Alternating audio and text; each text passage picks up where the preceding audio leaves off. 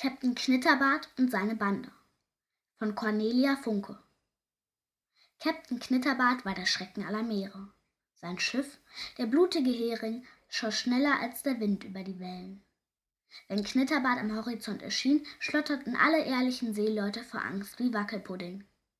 Captain Knitterbarts Steuermann war der fiese Freddy. Sein Koch war der berüchtigte Säbeltom. Dann gab es noch den kahlen Knut, Harald die Holzhand, den buckligen Bill und zwanzig andere wilde Kerle. Wenn sie ein Schiff enterten, dann war nichts vor ihnen sicher. Sie klauten die goldenen Löffel und die Uniform des Kapitäns.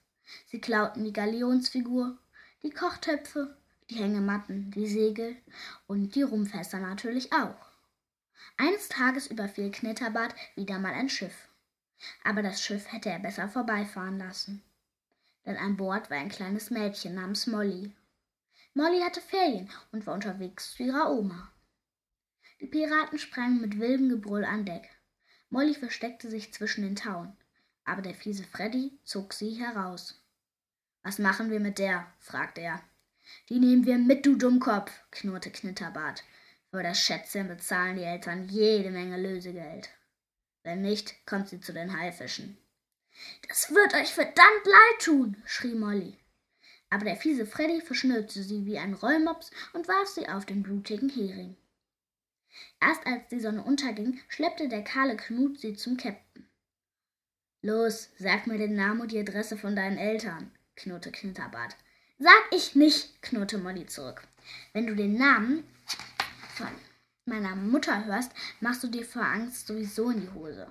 Die Piraten gröllten vor Lachen. Da ließ Knitterbart Molly schuften. Sie musste Kartoffeln schälen und Stiefel putzen. Sie musste Säbel polieren, Segel flicken und das Deck schrubben. Molly hatte bald, äh, Molly tat bald jeder Knochen weh.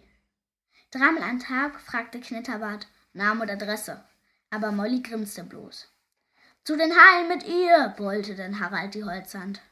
Aber Knitterbart knurrte nur, sie wird schon reden. Jeden Abend feierten die Piraten.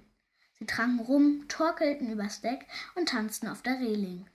Dann grölten sie scheußliche Lieder. Molly aber schrieb heimlich einen Zettel und steckte ihn in eine leere Flasche. Wenn die Piraten in ihren Kojen schnarchten, warf Molly die Flaschenpost ins Meer. Jede Nacht tat sie das. Eines Nachts feierten die Piraten bis zum Morgengrauen. Und danach blieben sie schnarchend an Deck liegen. Molly stieg vorsichtig über all die armen Beine und schleuderte die Flaschenpost über die Reling. Platsch, plumps landete sie im tiefen, weiten Meer. He, brüllte der fiese Freddy.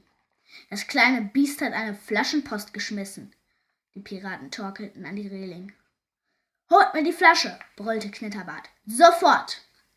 Die Piraten tauchten bis zum Meeresgrund aber Mollys Flaschenpost fanden sie nicht.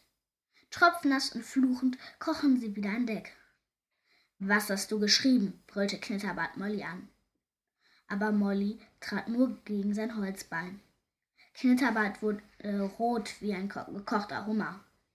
Zu den Haifischen mit ihr, grölte er. P -P -P Piraten, schrie plötzlich der blaue Hain im Ausguck. Was soll der Blödsinn? Brüllte Knitterbart. Wir sind doch die Piraten. Aber tatsächlich, ein Schiff mit roten Segeln kam rasend schnell auf sie zu. Am Mast flatterte eine riesige schwarze Fahne. Wer ist das zum Teufel? brüllte Knitterbart. Na, meine Mutter, sagte Molly und grinste. Die wilde Bertha. Wer sonst? Knitterbart wurde wie, weiß wie Schlagsahne. Seine Piraten rollten entsetzt die Augen.